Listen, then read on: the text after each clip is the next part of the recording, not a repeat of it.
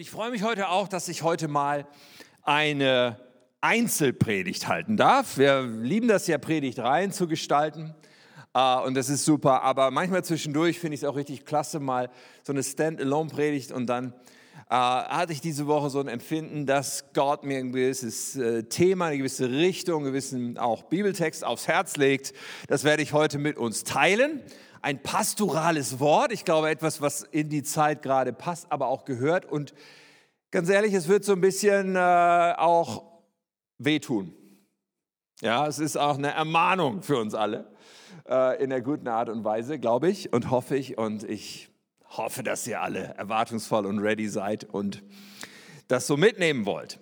Bevor ich euch den Text lese, also wir lesen einen Text aus dem Alten Testament gleich, und das ist eine absolut extreme Situation, die hier beschrieben wird. Der Text ist so ein bisschen die, der Kontext, die, das Umfeld, die eigentliche Geschichte kommt dann gleich noch danach. Aber äh, absolut extrem. Wenn man einen Film darüber drehen würde, würde man sagen FSK 18.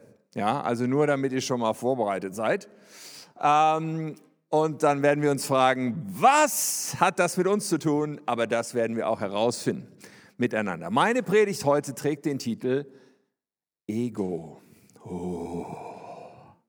Und der Text, den wir anschauen, der steht in 2. Könige ganz kurz noch. Also das ist eine Zeit, wo, wo Israel in zwei Reiche geteilt war, Nordreich, Südreich. Und das Nordreich hatte die Hauptstadt Samaria und darum dreht es sich in diesem Text. 2. Könige, Kapitel 6, Vers 24. Und dort lesen wir Folgendes. Einige Zeit später aber ließ König Ben-Hadad von Aram, Aram, das war die feindliche Nation in dem Fall, er ließ sein Heer sammeln und zog los und belagerte Samaria, die Hauptstadt von Israel. So kam es zu einer großen Hungersnot in der Stadt. Bald wurde ein Eselskopf für 80 Schekel Silber gehandelt und eine Handvoll Taubenmist kostete 5 Schekel Silber. Okay, jetzt, jetzt wird es aber richtig dramatisch. Eines Tages, eines Tages ging der König von Israel auf der Stadtmauer entlang. Da rief eine Frau ihm zu, mein Herr und König, hilf mir. Wenn der Herr dir nicht hilft, was kann ich dann tun? gab er zurück. Ich habe weder Speisen noch Wein.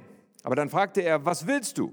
Sie antwortete, diese Frau da hat vorgeschlagen, lass uns heute deinen Sohn essen und morgen wollen wir meinen Sohn essen.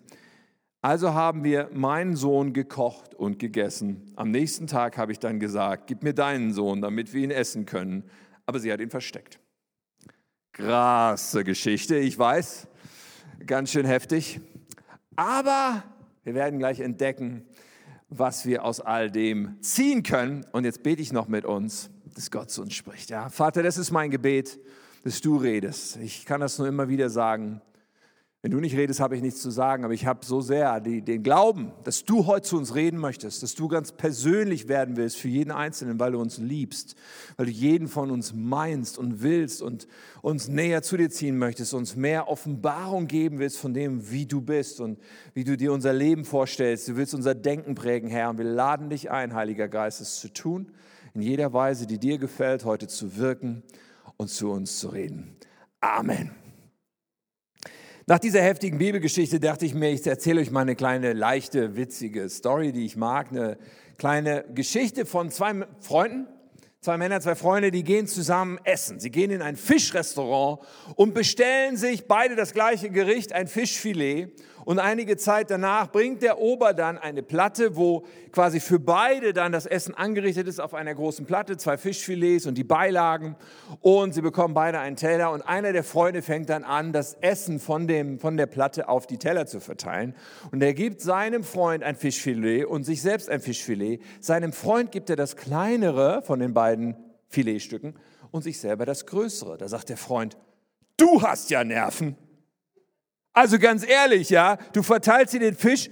Was willst du? Ja, ja, du, du, du gibst mir das kleinere Stück und nimmst dir selbst das größere Stück. Kann ja wohl nicht angehen.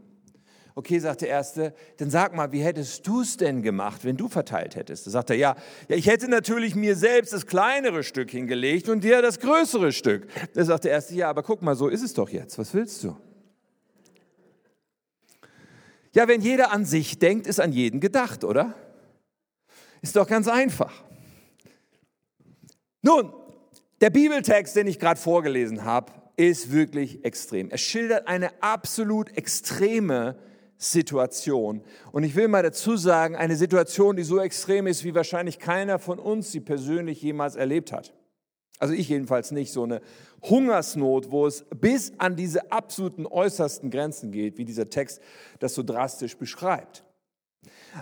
Aber wir erleben ja alle im Moment eine Krise als Gesellschaft, als Menschheit kann man sagen, die auch heftig ist. Und es ist vermutlich, so würde ich mal sagen, es ist die gravierendste Krise, die unsere Generation, diejenigen, die jetzt leben, bis auf wenige sehr alte Menschen, die vielleicht den Zweiten Weltkrieg noch erlebt haben, aber für die allermeisten, die heute leben, ist es die größte Krise ihrer bisherigen Lebenszeit. Und trotzdem, glaube ich, ihr Lieben, ist es so wichtig, zwischendurch auch mal festzustellen, aber es ist kein Weltkrieg und es ist auch keine Hungersnot, die so ist. Es, ist, es könnte alles noch wesentlich schlimmer sein. Ich glaube, das ist manchmal auch noch ganz gut, nicht zu vergessen. Und trotzdem, es ist eine schwerwiegende Situation, eine, eine Extremsituation die wir alle nicht so gekannt haben, die wir uns nicht hätten vorstellen können. Und ich finde es immer ganz interessant, so einen kleinen Schritt zurück zu machen und es ist auch hilfreich, einen kleinen Schritt zurück zu machen und mal zu schauen, wie reagieren Menschen in außergewöhnlichen Situationen. Und die Story, die wir heute anschauen, kann uns genau das auch ermöglichen. So, die Situation, die wir hier haben, ist, und ich habe euch eine Karte mitgebracht, wir machen auch ein bisschen Geografieunterricht hier. Ja, Israel so äh, war geteilt. Unten seht ihr äh, Juda noch so das Wort stehen. Also unten war das, das Südreich, der Stamm Juda war getrennt von den anderen Stämmen, die das sogenannte Nordreich bildeten. Und da gibt es diese Stadt Samaria eingekringelt. Und oben rechts ist Syrien. Das hieß damals Aram. Da lebten die Aramäer. Das waren die Feinde, die hier Samaria belagerten. Und Israel hatte einen König, der war ziemlich gottlos. Das war der König Joram. Und es gab zu der Zeit einen Propheten, den Namen hast du bestimmt schon mal gehört, vielleicht schon mal gehört, Elisa. Aber der spielt in unserer Story heute leider keine Rolle, obwohl der auch echt ein spannender Typ war. So, das war die Zeit, eine Zeit, wo eigentlich dieses Land ziemlich wenig mit Gott am Hut hatte. So, und jetzt sind Feinde da, belagern diese Stadt und es bricht diese Hungersnot aus. Und wir wissen nicht genau, wie lange die gegangen ist, aber die Beschreibung, die wir gelesen haben, ist dramatisch. Also ich meine, ich habe keine Ahnung, was man so aus einem Eselskopf zubereiten kann. Ja, da fehlt mir ein bisschen, ich habe euch mal einen Esel mitgebracht. Nur um das so bildlich vor Augen zu haben. 80 Schekel Silber für einen Eselskopf. Ich weiß nicht, ob man da ein Süppchen draus kocht oder wie das dann so funktioniert, aber ist schon krass. Ja? Oder noch krasser, ehrlich gesagt, ist, wenn Taubenkot, als auch da habe ich euch ein kleines Bild mitgebracht, also eine Handvoll Taubenkot Oh, fünf Schekel Silber. Ich weiß nicht, was man daraus für eine Nahrung zubereiten soll oder was, was die damit, aber die Situation war absolut dramatisch. So, die Tauben können wir jetzt wieder wegmachen. Das ist nicht so schön, das die ganze Zeit vor Augen zu haben. Dramatische Situation und dann dieses absolut Schreckliche, was beschrieben wird, dass da sogar diese Mütter ihre eigenen Kinder beginnen aufzuessen und so weiter. Also uh, unfassbar schlimme Situation. Wie gesagt, die eigentliche Story kommt jetzt erst, die lesen wir jetzt gleich erst. Aber diesen Background brauchen wir. Wir müssen verstehen, wie unfassbar heftig die Lage war in dieser Stadt. Das ist wichtig zu verstehen für das, was jetzt kommt. So, die eigentliche Geschichte dreht sich jetzt um vier Männer. Diese vier Männer sind jetzt gleich die Akteure. Und die vier sind eigentlich Leute, die es schon vor dieser Krise, vor der Hungersnot nicht leicht hatten im Leben, denn es waren vier Aussätzige. Aussatz ist so ein Begriff, der quasi äh, ein Sammelbegriff ist für alle möglichen Hautkrankheiten. Äh, es kann sein, dass sie Lepra hatten, aber es kann auch sein, dass es sozusagen äh, eine andere Art von Ausschlag war. Jedenfalls diese, dieser Aussatz, den sie hatten, führte dazu, dass sie abgesondert waren von dem Rest. Sie mussten außerhalb der Stadt sein. Sie durften nicht mit den anderen zusammen sein. Die anderen haben gesagt, wir wollen uns nicht anstecken. Ihr müsst in Quarantäne und ihr müsst Abstand waren. Kommt uns alles bekannt vor in dieser Zeit? So, diese vier Aussätzigen, sie saßen vor den Toren der Stadt, hatten aber genauso Hunger, weil es für sie ja genauso nichts zu essen gab in dieser Situation. Da schauen wir jetzt hinein, wie diese Geschichte sich entwickelt. 2. Könige 7, Vers 3. Vor den Stadttoren saßen vier Aussätzige. Warum sollen wir hier warten, bis wir sterben? fragten sie sich. Wenn wir hier bleiben, sterben wir. Und wenn wir in die Stadt zurückgehen, wo der Hunger herrscht, sterben wir auch. Wir können genauso gut hingehen und uns den Aramäern ergeben. Wenn sie uns am Leben lassen, umso besser. Wenn sie uns töten, nun, dann sterben wir eben. Ja, so, sie waren so, sie hatten abgeschlossen. Sie wussten, wir haben jetzt so lange nichts gegessen, da drin gibt es auch nichts zu essen, wir sterben eh. Also, einzige letzte Chance ist, wir gehen zu unseren Feinden und hoffen, dass die uns nicht umbringen. Gesagt, getan, so geht die Geschichte weiter. Also gingen sie noch am gleichen Abend ins Lager der Aramäer hinaus. Doch als sie ankamen, war da niemand. Denn der Herr hatte das Heer der Aramäer getäuscht, sodass die Krieger glaubten, das Rasseln heranstürmender Streitwagen, das Galoppieren von Pferden und das Heranrücken eines großen Heeres zu hören. Der König von Israel hat die Hethiter und Ägypter angeworben und greift an, riefen sie einander zu.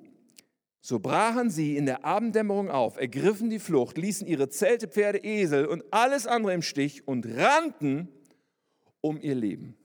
Das ist erstaunlich, oder? Gott hat hier irgendwie eingegriffen mit einer akustischen Täuschung. Dieses, diese aramäische Armee war bis ins Mark geängstigt und ergreift die Flucht, weil sie denken, da kommt eine übermächtige Armee den Israeliten zu Hilfe. Was bedeutet das? Das bedeutet, dass die Stadt frei war. Nur in der Stadt wusste das noch keiner. Die einzigen, die es wussten, waren nun diese vier Männer, diese vier Aussätzigen, die dort hingekommen waren und feststellten, es ist ja keiner hier. Okay, wie geht's weiter? Ähm, die aussätzigen Männer, als sie am Rande des Lagers ankamen, gingen sie in eines der Zelte, aßen, tranken und schleppten Silber, Gold und Gewänder heraus und versteckten alles. Dann gingen sie in ein weiteres Zelt und verfuhren ebenso. Also die realisieren, es ist keiner mehr da und was machen sie? Ich meine, sie haben auch vielleicht wochenlang gehungert oder sowas. Sie schlagen sich die Plauze voll. Okay? Sie finden Essen, immer rein damit. Soweit so verständlich, ehrlich gesagt. Und dann, reflexartig, was machen sie dann? Sie fangen an, zu raffen und zu horten, was sie finden können an Wertgegenständen. Da ist Silber, da ist Gold, Kleidung war unwahrscheinlich kostbar damals. Sie nehmen kostbare Gewänder und sie suchen sich ein Versteck und bringen das dahin und gehen ins nächste Zelt. Sie fangen an, alles, was sie finden können, zu horten. Alles für mich. Ich mich meiner mir, Herr segne bitte alle vier. Sie waren auf dem Trip, erstmal jetzt komme ich dran. Und gleichzeitig stieg hinten in der Stadt der Preis für den Kot von Tauben. Gleichzeitig überlegten hinten in der Stadt Mütter, ob sie ihre Kinder verspeisen. Das war das Setting. Aber sie waren jetzt erstmal auf alles für mich. Ich meine, es ist leicht, auf andere zu zeigen oder so eine Bibelgeschichte zu lesen und denken, also diese vier, das kann ja wohl überhaupt nicht sein. Es ist auch heutzutage leicht auf Menschen zu schauen und zu sagen, also so selbstsüchtig, wie der sich verhält, ist ja wohl das Letzte. Aber wenn wir ehrlich sind, ihr Lieben, dann können wir uns auch eingestehen, dass wir alle ein Ego-Problem haben. Dass wir alle, wenn wir in den Spiegel schauen, feststellen müssen, naja, eigentlich, es gibt genug Situationen, wo ich dazu neige, selbst egoistisch zu sein, oder? Ich meine, das ist unser Auslieferungszustand. Wir alle sind Egoisten. Wir kommen so auf die Welt. Du musst einem Baby nicht erst erklären, dass es sich irgendwie egoistisch verhalten sollte. Das automatisch ist es bei jedem Menschen da. Und als die ersten Menschen im Paradies verführt wurden, da war das mit der Aussage und mit der Aussicht, ihr werdet sein wie Gott. So dieses Versprechen, ihr werdet der Mittelpunkt sein, der Bestimmer sein, alles wird sich um euch drehen. Und das ist, was zu dieser Trennung mit Gott geführt hat. Und das ist das Problem der Menschheit bis auf den heutigen Tag. Wir sind allzu leicht und zutiefst egoistisch. Wir denken egoistisch und wir handeln egoistisch. Wir fragen uns so oft, okay, wie, was, ist, was bedeutet das für mich? Gefällt mir das? Ist, was ist das Beste für mich? Was habe ich davon? Äh, äh, so sein wie diese Möwen in dem Film Findet Nemo. Meins, meins, meins, meins, meins, meins, meins. So, das ist tief in uns. Das muss uns keiner lange erklären. Und es ist leicht, auf jemand anders zu zeigen, aber tatsächlich ist es so hilfreich zu verstehen, dieser Reflex ist auch in mir. Ich jedenfalls bekenne mich schuldig. Der Reflex in bestimmten Situationen erstmal egoistisch zu sein, manch, also oft genug, ohne richtig drüber nachzudenken. Dieser Reflex ist in uns. Nun, ich halte es für hilfreich, unter dieser Überschrift heute mal in den Spiegel zu schauen und das zuzulassen. Und zwar besonders im Angesicht dessen, dass wir in einer gesellschaftlichen Krise sind seit Monaten, die uns alle berührt, die für uns alle Auswirkungen hat. Covid-19 hat unser Leben in einem Maß verändert, wie wir uns das vor einem Jahr vermutlich alle nicht vorstellen konnten. Und es hat Veränderungen auf so vielen Ebenen. Eben nicht nur in Bezug auf Masken oder Hygiene oder irgendwelche Krankheitsszenarien, sondern es hat auch sehr viele Auswirkungen auf unsere Art von Beziehungsbau, auf Gemeinschaft auch auf Glauben und Kirche. Es hat so viele Auswirkungen in unserem Leben. Und vor diesem Hintergrund sich das anzuschauen, ist, glaube ich, sehr hilfreich. Dieser Krisenmodus, in dem wir uns irgendwie befinden, der bringt Dinge hervor und verstärkt Dinge, die vorher schon in uns waren. Auf der einen Seite, und das ist ziemlich cool, finde ich, auf der einen Seite gibt es Menschen, die mit Selbstlosigkeit reagieren in dieser Zeit, die auch in den letzten Monaten sehr selbstlos gehandelt haben äh, die Tatsache, dass wir Gottesdienste feiern, dass wir Online-Gottesdienste an den Start bekommen haben, dass wir das anbieten können und so weiter, das hat ja damit zu tun, dass es einige gab, die sagen, okay, das ist ein gigantischer Aufwand, ein riesen Mehraufwand, aber wir gehen in diese Lücke rein, wir stemmen das, wir tun das, damit andere davon profitieren. So, das ist großartig und, und der Hammer. Anfangs habe ich in dieser Corona-Zeit gedacht, naja, vielleicht entdecken wir durch diese Krise auch gesellschaftlich mehr das Wir und mehr das Gemeinsame und so. Aber ich muss sagen, auch wenn das punktuell vielleicht so ist, im Gesamtbild bin ich ziemlich ernüchtert, meine Einschätzung. Im Gesamtbild sehe ich eigentlich was anderes, nämlich dass es auch sehr viele Menschen gibt, bei denen dieser Krisenmodus, in dem wir uns so befinden, dazu führt, ganz persönlich dazu führt, dass man doch dazu neigt, sich einzudrehen im Ego den Kreis irgendwie ganz klein zu machen, dessen, worum man sich jetzt kümmern muss, weil jetzt sind wir ja irgendwie in der Krise, im Krisenmodus, im Überlebensmodus sozusagen. Der Krisenmodus verstärkt, was da in uns ist. Und ich meine damit nicht so sehr, ob jetzt Menschen vielleicht äh, aus, aus Dummheit irgendwelche Vorsichtsmaßnahmen nicht einhalten und Partys feiern ohne Maske oder sowas. Also das sind ja nur ein paar unrühmliche Ausnahmen. Insgesamt haben wir einen großen gesellschaftlichen Konsens zu diesen Dingen und das ist auch gut so. Wovon ich aber spreche ist, wie, geht, wie leben wir aktuell und wie stellen wir uns auf aktuell in Bezug auf unsere Beziehung, in Bezug auf Freundschaft, in Bezug auf Ehe, in Bezug auf Kirche, in Bezug auf andere Menschen in unserem Leben. Wie stellen wir uns da auf? Und da beobachte ich etwas, da nehme ich etwas wahr und zwar auch bei Christen. Und zwar auch in unserer Kirche, aber auch wenn ich mich mit Kollegen unterhalte, anderen Pastoren, die mir Geschichten aus ihrer Kirche erzählen und sagen, welche Erfahrungen sie in dieser Zeit machen. Und ich entdecke Muster und denke, okay, da lohnt es sich mal hinzuschauen. Weil diese Zeit irgendwie so unterschwellig, neben all dem, was ja richtig ist, aber unterschwellig auch so eine Botschaft transportiert, finde ich, von, okay, jetzt pass auf dich auf. Schau vor allen Dingen auf dich selbst. Sieh zu, dass du dich schützt. Sieh zu, dass du alles tust, damit das irgendwie von dir fern bleibt. Und ich höre immer wieder Stories, auch in Kirchen und in verschiedenen Zusammenhängen, davon, dass es Auswirkungen hat. Ich höre Stories davon, dass Menschen sich ausklinken aus Kirche in dieser Zeit. Manche vielleicht sagen, oh, ich kann ja auch meinen Glauben als alleine zu Hause leben und das ist ja sowieso am sichersten und irgendwie am besten. Ich lebe das mal alleine zu Hause und, und, und Menschen machen es sich bequem, ich sag mal auf der Corona-Couch. Mancher schläft auch ein auf der Corona-Couch. Und es ist ja auch anstrengend, aus diesem Modus dann irgendwann wieder rauszukommen und zu sagen, Moment mal, da war doch noch was. Da fragt vielleicht der Teamleiter an, hey, wir legen wieder los. Und plötzlich gibt es immer wieder mal die Antwort von, ach, das wird mir eigentlich zu viel, ich bin jetzt raus. So eine Aussage hat man auch in anderen Zeiten in Kirche immer mal, dass irgendein Mitarbeiter sagt, sorry, ich bin jetzt raus. Und manchmal gibt es gute Gründe und manchmal nicht und so. Aber in dieser Zeit, auch wenn ich Kollegen höre, passiert das sehr gehäuft. Und ich frage mich, woran liegt das? Ähm, Klar, mancher ist auch sehr, lässt sich auch sehr von Angst leiten, was nie ein guter Berater ist. Ich glaube, Glaube sollte diesen Platz einnehmen. Aber ich merke, da ist was in Bewegung.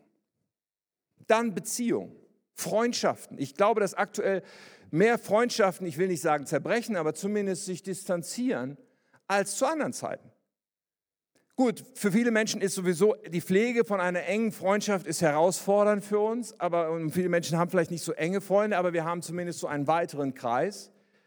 Aber im Moment ist halt nicht die Zeit, wo so ganz automatisch Beziehung passiert, wo man sich halt ständig begegnet und ständig irgendwie im Austausch ist, sondern wir sollen ja alle Abstand voneinander halten und die Auswirkung ist dann, dass unsere Beziehungen, die wir eigentlich haben, plötzlich Stück für Stück für Stück sich in Luft auflösen. Wenn wir nicht aufwachen und sagen, Moment mal, ich will nicht, dass mein Kreis immer kleiner und immer kleiner wird, bis da nur noch Ego drin ist, nämlich ich. Beziehungen, die sich distanzieren. Und die Anstrengung, ich rufe trotzdem an, ich suche Wege für diese Beziehung, auch zu denen, die ich vielleicht nur hin und wieder einfach getroffen habe. Ich, ich schaue, was mit denen los ist. Diese Anstrengung, die investiert nicht jeder. Und mancher ist so in dem Modus von, naja, das kann ich ja nach Corona wieder machen. Aber es kann halt sein, dass nach Corona vieles gar nicht mehr so ist und nicht mehr so anknüpfbar ist wie davor. Und noch etwas, was ich beobachte und auch von Kollegen höre, ist, dass auch Ehen in dieser Zeit verstärkt im Feuer stehen oder zerbrechen manches Mal.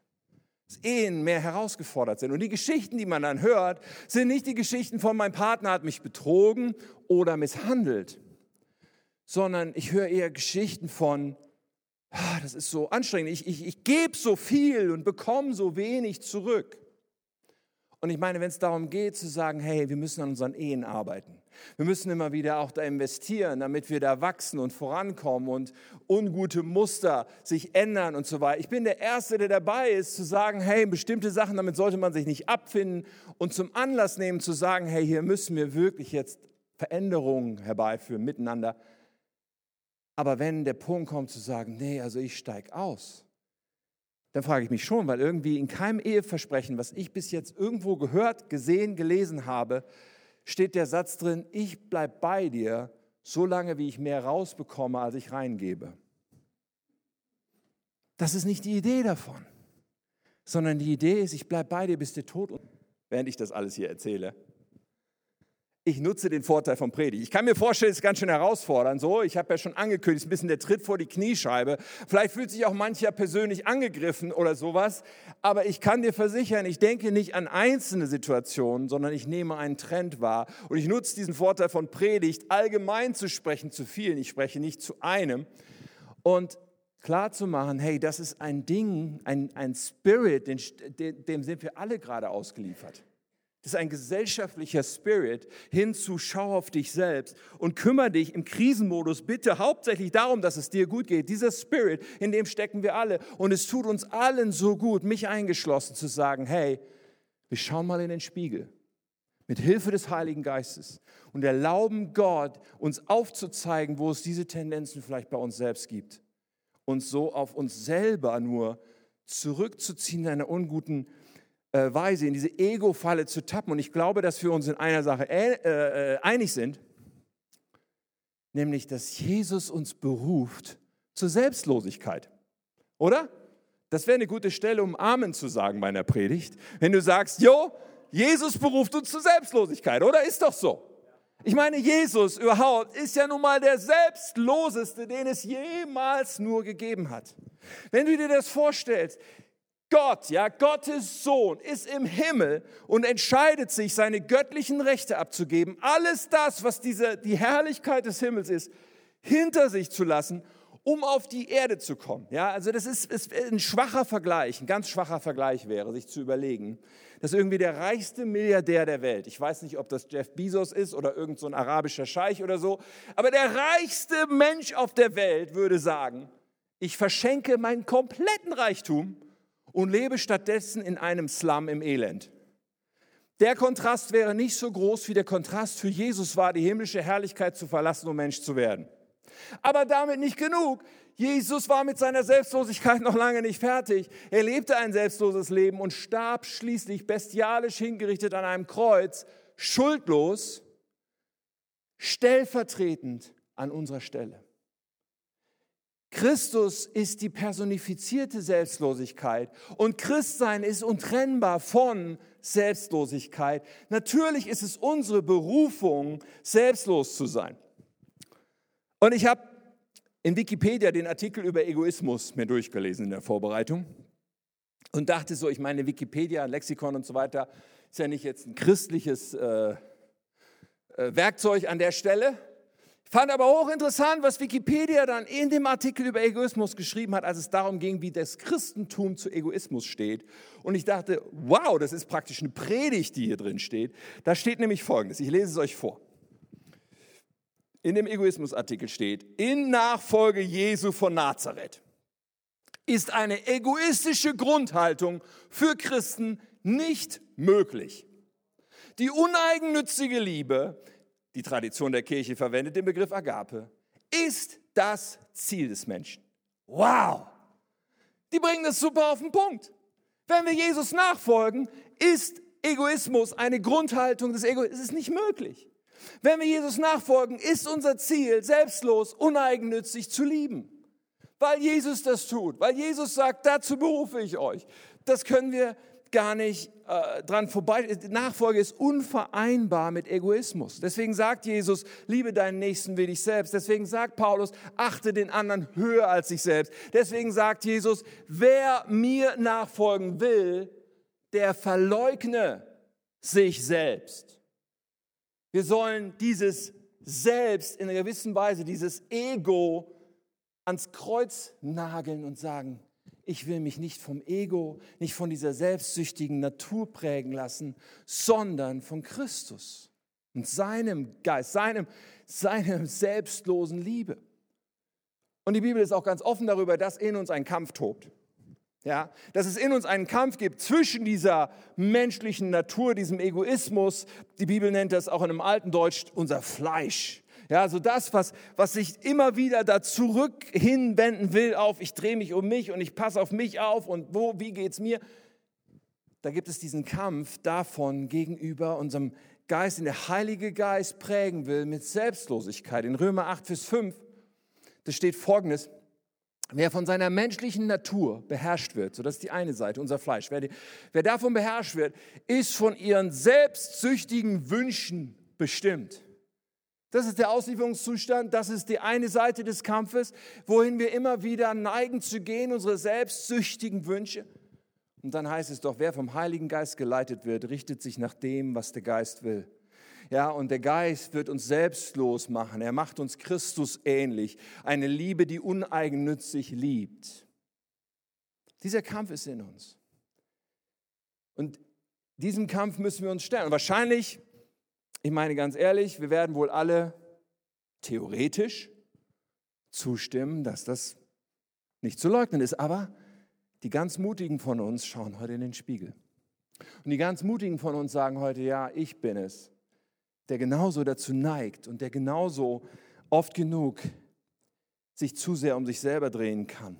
Die Wahrscheinlichkeit ist hoch, dass dieser Blick in den Spiegel zu einem Auer führt, wo wir sagen, okay, mein Leben ist auch von Egoismus geprägt. Und dann ist natürlich die entscheidende Frage, äh, und so äh, da, auf diese Richtung will ich natürlich kommen mit uns heute. Was können wir jetzt machen? Was, was hilft denn jetzt, um, um dahin zu kommen zu dieser Selbstlosigkeit und dieser Prägung? Und ich glaube, etwas Entscheidendes, was wir dabei anschauen müssen, ist unser Denken oder unsere Mentalität, unsere Sicht von uns und im Leben, unser, unsere Mentalität im Leben. Was meine ich damit?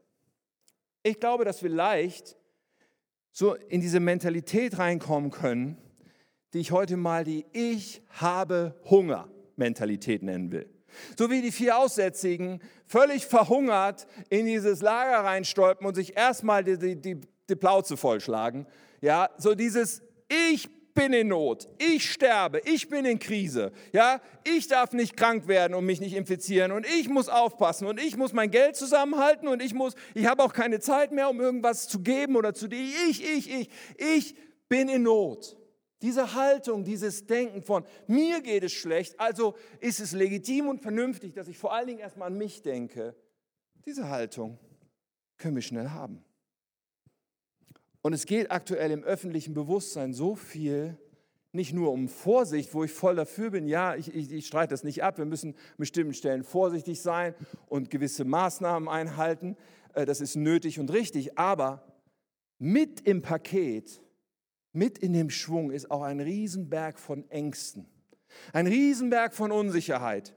Und ihr Lieben, da sollten wir sagen, stopp, da mache ich nicht mit.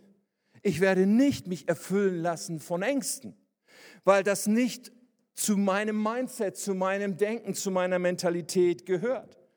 Aber die ganze Zeit werden wir bombardiert und so leicht sagt man dann, ja, ich habe Angst, was ist, wenn ich krank werde? Und ich habe Angst, was ist, wenn, wenn die Wirtschaft noch mehr runtergeht oder meine Firma oder mein Arbeitsplatz? Ich habe davor Angst und da, ich, das ist ja ganz, den ganzen Tag werden wir damit so bombardiert, dass man das Gefühl bekommen kann, es ist rational, Angst zu haben. Und es ist rational, sich auf sich zurückzuziehen und den, den Kreis ganz eng zu machen und zu sagen, jetzt ist Krise, ich habe Hunger, ich, ich bin in existenzieller Not, ich kümmere mich nur noch um mich. Nun, ich glaube, dass wir Gläubigen zu etwas anderem berufen sind dass wir in jeder Lage zu einer anderen Mentalität berufen sind. Und bevor ich euch verrate, welche Mentalität das ist, schauen wir uns nochmal die vier Jungs an und wie die Story ausgeht. Denn diese vier Jungs sind noch nicht ganz zu Ende. Es nimmt doch noch eine Wendung im nächsten Vers. Also, Vers 9, 2. Könige 7, Vers 9. Schließlich, also ihr habt das Bild, sie haben sich die Plauze vorgeschlagen, sie raffen jetzt Gold und Silber zusammen und schließlich sagten sie zueinander, wir handeln nicht richtig. Come on. Wir handeln nicht richtig, wenn wir die gute Nachricht dieses Tages nicht weitersagen. Wenn wir die gute Nachricht nicht weitersagen, dann handeln wir nicht richtig. Und wenn wir bis morgen warten, machen wir uns schuldig. Kommt, gehen wir zurück und erzählen es im Palast des Königs. So kehrten sie in die Stadt zurück. Also als der Magen voll war und sie so die Reichtümer raffen, da dämmert es ihnen langsam, irgendwas ist hier nicht richtig, irgendwas machen wir hier nicht richtig. Und es dämmert ihnen, ja, wir haben keinen Hunger mehr, uns geht es jetzt eigentlich ja gut. Wir haben ja jetzt plötzlich wieder Überfluss. Wir haben ja eine gute Nachricht, die nur wir kennen. Aber da hinten in der Stadt steigt der Preis für Taubenkot. Da hinten in der Stadt wird vielleicht der nächste Mensch gerade kannibalisch verzehrt. So irgendwas dämmert ihnen, weil sich gerade in ihrem Denken etwas ändert, ihre Mentalität sich verändert. Die Mentalität war, ich habe Hunger, ich muss mich um mich kümmern, es geht nur darum, dass ich jetzt... Und plötzlich dämmert ihnen, nee, nee, ich bin ja, ich bin ja reich, ich habe ja eine gute Botschaft, ich habe ich hab, ich hab hier ja etwas, was andere brauchen und was ich auch geben kann. Ihre Mentalität ändert sich von ich habe Hunger zu ich bin reich beschenkt. Nun könnten wir sagen, na ja, Kunststück. Bei denen hier in dieser alttestamentlichen Story ändern sich ja real die Umstände. Die haben ja jetzt wirklich keinen Hunger mehr. Und was ihr großes Problem war, ihre große Not war, das ist ja jetzt wirklich nicht mehr da. Ist doch super. Also wir warten dann mal, wenn dann Corona-Covid-Krise vorbei ist, dann können wir ja auch mal wieder dann an andere denken, weil dann haben sich ja die Umstände geändert. Aber ganz ehrlich, ich glaube, dass wir Christen zu etwas anderem berufen sind. Nämlich nicht unser Denken abhängig zu machen von den Umständen, sondern dass wir berufen sind, in allen Umständen das Mindset zu haben von, ich bin reich beschenkt. Ich habe eine Botschaft und eine Hoffnung. Ich habe ein Licht in meinem Leben, weswegen ich keine Angst haben muss. Ich habe etwas in meinem Leben empfangen, was andere unbedingt brauchen. Ich glaube, wir Christen sind dazu immer berufen und ich glaube, dass wenn unser Mindset sich ändert, unsere, unsere Mentalität sich ändert an der Stelle, dass es alles verändert. Sobald wir die Mentalität haben von ich bin reich und ich verstehe auch, ich habe echt viel, dann bin ich auch bereit zu geben. Ich finde faszinierend, es gibt so eine Initiative von Milliardären. Ja, ziemlich krass und abgefahren irgendwie, weit weg von uns, aber Milliardäre, so einige, die ein sagenhaftes Vermögen besitzen und sagen, hey, come on, schließ dich uns an. Wir legen uns fest, dass wir mindestens die Hälfte unseres großen Vermögens für wohltätige Dinge spenden werden bis zu unserem Lebensende. Und inzwischen, nach zehn Jahren, sind, ich glaube, 211 Milliardäre Teil von dem Ganzen. Und ich denke so irgendwie, hey, cool, weil, weil, weil wahrscheinlich ist bei denen irgendwann, ja, es ist ja schwierig, auch manche Menschen, die viel haben, halten sich ja immer noch für arm. Aber bei denen ist irgendwie angekommen, ich habe wirklich viel und es wäre vielleicht tatsächlich eine gute Idee, wenn ich einfach was gebe. Ich weiß nicht, wie es dir geht. Wenn du ein großzügiges Geschenk bekommst, also wenn ich was großzügiges, großes Geschenk bekomme, habe ich so einen Reflex von, oh, ich möchte dem anderen jetzt auch was schenken. Total komische Situation, wenn man einfach überraschungsmäßig so ein Geschenk kriegt und man hat nichts zum Zurückschenken. Fühlt sich irgendwie komisch an, oder? Das ist so dieses, hey, wenn ich beschenkt bin und weiß mich beschenkt, dann will ich auch was geben. Unser Mindset ändert alles. Ich habe mich erinnert an eine Situation in meiner Grundschulzeit. Schon mal irgendwann erzählt, aber meine Eltern haben mich zur Schule morgens gebracht, äh, abgekippt an der Schule. Ich steige aus, steht mein Freund da, meine Eltern fahren weg und mein Freund sagt, oh, ihr habt einen Mercedes. Seid ihr reich? Ja, mein Vater fuhr Mercedes zu der Zeit. Der erste Mercedes, an den ich mich erinnere, war orange. Der nächste war dann silbergrün. Aber ich war überfordert mit der Frage. Mein Freund fragte mich, seid ihr reich? Ich, keine Ahnung. Mittags zu Hause zu Mama gelaufen. Mama, der Kai hat gesagt, wir haben Mercedes und hat gefragt, sind wir reich? Mama, sind wir reich? Und Mama reagiert mit, nein, wir sind nicht reich. Da gibt es so viele Menschen, die haben noch so viel mehr als wir. ja, okay, stimmt sicherlich irgendwie. Aber ganz ehrlich, eigentlich, wenn, wenn, wenn wir damals, wenn sie ehrlich gewesen wären, hätte man sagen können, ja, uns geht's schon gut. Und ganz ehrlich, selbst wenn du hier sitzt und fährst einen rostigen Renault Clio, kannst du immer noch sagen, ich habe so viel mehr als sehr viele Menschen auf diesem Planeten. Und auch in dieser Zeit mit Corona und all den Herausforderungen und all dem, was uns alle nervt, können wir trotzdem sagen, im weltweiten Maßstab geht es uns auch von den Umständen her tatsächlich gar nicht mal so schlecht. Das Mindset verändert eine Menge. Aber auch wenn wir nicht die Milliardäre sind, die die Hälfte ihrer Milliarden irgendwie spenden, auch wenn wir nicht materiell vielleicht sagenhaft reich sind, gilt doch eins für uns, wenn wir Jesus kennen. Wir sind geistlich gesehen Superreiche. Geistlich gesehen sind wir absolut krass mit Reichtum gesegnet. Und wenn das unser Mindset prägt, auch in dieser Zeit, dann können wir nicht hergehen und sagen, oh, Krise, Existenz. Das ist eine Kraft in meinem Leben, die brauchen andere unbedingt. Wir sind geistlich gesehen superreich. Und ich möchte dich herausfordern, wenn du mit so einer Mentalität vielleicht auch dich ertappst, zu sagen, oh, hoffentlich passiert mir nichts. Oh, hoffentlich geht das gut. Oh, ich muss jetzt aber auch wirklich darauf achten und ich muss jetzt auch wirklich mich die ganze Zeit damit beschäftigen, wie ich jetzt irgendwie mein Leben auf die Reihe kriege. Und leider habe ich jetzt keine Zeit und kein Geld und keine Möglichkeit, mich um irgendwas anderes zu kümmern, weil ich muss jetzt die ganze Zeit auf mich schauen. Wenn du dich ertappst bei der Mentalität von ich brauch's, möchte ich dich herausfordern. Christus beruft uns zu der Mentalität, ich bin reich beschenkt und ich möchte geben und ich möchte Licht sein und ich möchte Hoffnung sein. Und die Welt hat es so nötig zurzeit.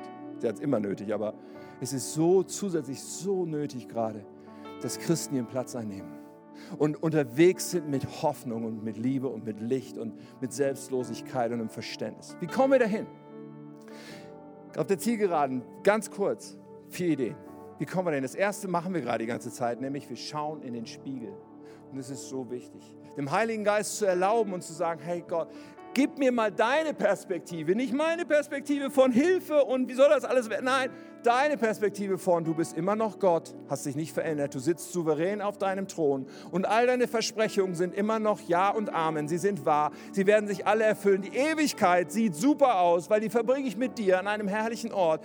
Ganz egal, was hier passiert, es wird nichts an deiner Hand vorbeikommen. Du hast alles im Griff. Hey, meinen Blick mal zu heben, aber gleichzeitig auch zuzulassen, okay, ich, ich sehe, wo ich wo ich mich eindrehe im Ego und ich tue Buße darüber. Und ich erlaube dir, mich zu konfrontieren, Gott, mit dem, was da an Haltung nicht stimmt. Der Blick in den Spiegel ist die erste Sache. Die zweite Sache, die wir unbedingt brauchen, ist, dass wir uns mit Wahrheit füllen. Dass wir uns mit Wahrheit füllen. Also, dass wir die Wahrheit des Wortes Gottes in uns füllen. Ja, das ist der zweite Step. Eigentlich müsste der auf dem Screen auch kommen. Hallo? Ähm, hallo da oben. also, sich mit Wahrheit füllen. Was meine ich damit? Also ich meine, die Bibel ist voll davon. Ich habe euch einen Vers mitgebracht aus einem Kapitel und vielleicht liest du heute Nachmittag das ganze Kapitel, weil es einfach von Paulus so genial beschrieben wird, was die Wahrheit ist. Epheser 1 ist das Kapitel, von dem ich rede. Und in Vers 3 legt er so los. Wir loben Gott, den Vater von Jesus Christus, unserem Herrn, der uns durch Christus mit dem geistlichen Segen, mit allem, was es da gibt an geistlichem Segen in der himmlischen Welt, reich beschenkt hat. Das ist Fakt. Und er, er, er legt dann richtig los in den folgenden Versen und beschreibt, hey, wir sind Kinder Gottes. Uns ist unsere Schuld vergeben. Wir sind Erben. Wir verbringen die Ewigkeit im Himmel. Wir sind reich beschenkt. Und diese Wahrheit, wer wir sind in Christus, was uns geschenkt ist, damit müssen wir uns füllen weil wir den ganzen Tag von morgens bis abends bombardiert werden mit anderen Aussagen, worüber wir uns alles Sorgen machen sollten und wovor wir alles Angst haben sollten. Und ja, Vorsicht ist gut, ja, versteht mich nicht falsch. Nur unser Mindset, unser Denken muss sein, ich bin reich beschenkt. Ich bin sicher. Ich bin bei Gott, mit Gott unterwegs. Und mir ist die beste Botschaft anvertraut, die es nur gibt.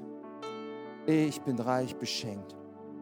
Und dann Drittes, dritter Gedanke, lass uns darauf achten, dass wir uns immer wieder und konsequent mit Gleichgesinnten umgeben. Hier kommt und, und, und ich brauche keine Angst zu haben, weil mein Leben ist in Gottes Hand.